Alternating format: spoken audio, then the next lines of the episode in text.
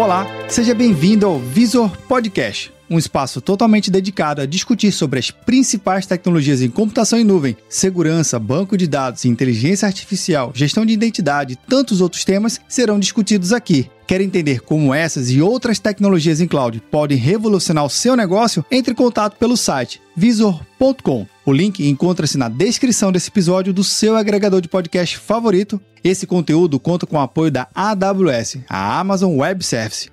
Eu sou o Vinícius Perro e seja bem-vindo ao Visor Podcast.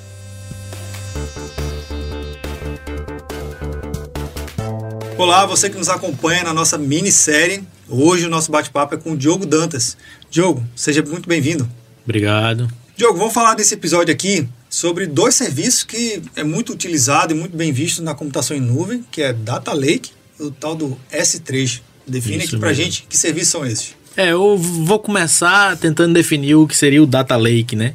Para definir o que é o Data Lake, eu vou fazer uma pequena comparação com o Data Warehouse, que é o que os DBAs e o pessoal de Analytics está mais acostumado. O Data Warehouse, você armazena dados estruturados. Já no Data Lake, não. Você armazena dados vindo de diferentes fontes de dados e o dado pode ser estruturado ou não estruturado, tanto faz. Já o S3 é um serviço da Amazon chamado Amazon Simple Storage Service, na verdade, que é um, um basicamente um serviço de armazenamento de objetos. E hoje é maior e mais performático serviço de armazenamento de objetos que a gente tem no mercado. E ele serve tanto para guardar dados estruturados como dados não estruturados. Não necessariamente para um data lake, mas funciona perfeitamente para o data lake. O, o, o S3, o serviço do S3, foi construído desde o início para melhor custo-benefício, que é você, é, é, ao invés de você armazenar suas é, os seus dados diretamente nas suas instâncias, nas suas máquinas virtuais, tem um, um, um serviço específico para armazenamento, armazenamento de dados, que seja muito mais escalável, seguro e com um custo mais em conta. E o, o que é interessante de você fazer, o, o, formar o seu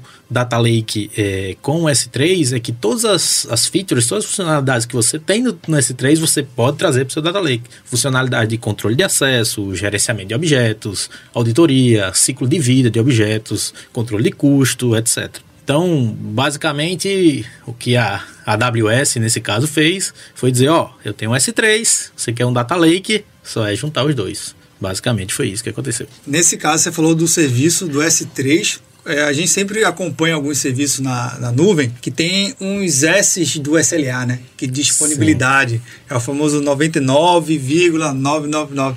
Quantos novos tem esse S3? É, um, um, dos grandes benefícios do S3 é o que a gente chama de durabilidade. A durabilidade mede a capacidade de você não perder o seu dado, né? Se por acaso o seu dado está armazenado, armazenado, em alguma zona é, é, de, de, processamento de dados da Amazon, se aquela zona ou aquele data center parar de funcionar, tem outros data centers e outras zonas que podem assumir esse serviço sem que você perca o seu dado. E no caso específico do S3, essa durabilidade é de 11 noves, né? Então é 99,9999 99% é, de durabilidade. Quer dizer que você tem menos de. Você tem por volta de 0,0000001% de chance de perder o seu dado. Então é muito improvável que você é, perca dados que são armazenados no S3. Mas além dessa questão da durabilidade, o S3 é uma ferramenta muito segura, porque tem várias formas de você é, controlar o acesso ao S3. Né? Além disso, é, tem uma escalabilidade é, é enorme, é, é, quase sem limite, né? pelo menos para nós meros mortais, meros mortais aqui. É, uma escalabilidade sob demanda. O que você precisar, ele vai conseguir armazenar, e o que você precisar de consultar e extrair esses arquivos de dentro do S3, você vai conseguir. Além disso, o S3 já integra com algumas ferramentas nativas da própria AWS, ferramentas de análise, né? E também pode integrar com ferramentas de terceiro. Você pode conectar ou é, ferramentas de BI direto no S3. Tem, claro, uns processos e tal, umas formas de configurar isso, mas é possível também. E você também consegue uma flexibilidade de configuração em nível de objeto. Você pode determinar controle de acesso para objetos específicos, arquivos específicos. Vou chamar de diretório, não é esse o termo, mas vamos chamar de diretórios específicos. É, você consegue é, versionar os arquivos, você consegue controlar o, o, ciclo de vida daqueles arquivos, daqueles objetos dentro do S3. E especificamente para alguns objetos e outros não. Ou se você quiser para todo o seu bucket S3, que a gente chama, né? Sim. A sua, sua bacia Uhum. É, o, é, o, termo que o S3 usa de bucket. Sim. Então, nesse, nesse caso, você está falando que o S3 ele é um grande discão vamos dizer assim. Na verdade, muito mais do que isso, né? A gente está miniaturizando. vamos chamar assim, né? Mas só para ficar mais didático aqui no nosso episódio. Ele é um grande disco e nele com essa característica, além da, da durabilidade e resistência, de, de ter a salvaguarda dos dados, isso. pela quantidade de 11, 11 noves aí que você isso. falou, e pela forma de aplicar serviços e features de segurança, né? Que você e... falou controle, acesso, versionamento. Nossa, isso é um super discão.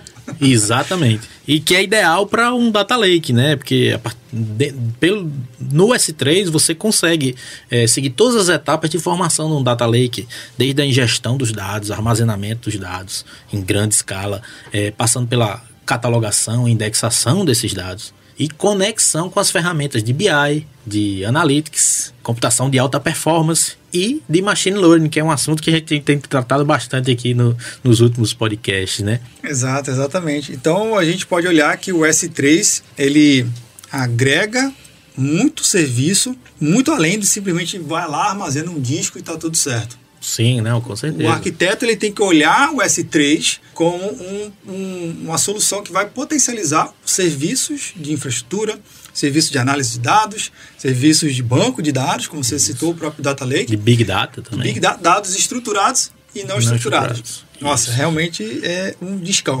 É. E, e, interessante, a própria AWS disponibiliza algumas ferramentas. Por exemplo, tem uma ferramenta chamada AWS Glue, que é um, uma ferramenta de ETL completa, né? Você consegue extrair os, os, dados, transformar os dados e carregar os dados no seu data lake, né? tornando é, é, é, é, possível você conseguir pesquisar e fazer consulta nesses dados diretamente no S3. E é, você pode usar outras ferramentas, mas existe uma ferramenta também na Amazon para esse tipo de consulta, chamada Tina, que você consegue fazer é, consultas SQL diretamente em arquivos não estruturados dentro do S3 e arquivos e objetos estruturados também. Então você já conhece é, a linguagem é, de, de, de, queries, né, o SQL, você consegue trabalhar sem precisar fazer grandes esforços com o armazenamento direto no S3, fazendo consultas SQL. Legal, Gustavo. Eu sei que a gente tem muito tempo para falar de Data Lake e de S3, mas muitos insights acabou rolando aqui. A gente vai deixar para o próximo episódio. Queria agradecer a sua participação e até a próxima. Valeu, Perru. Até logo.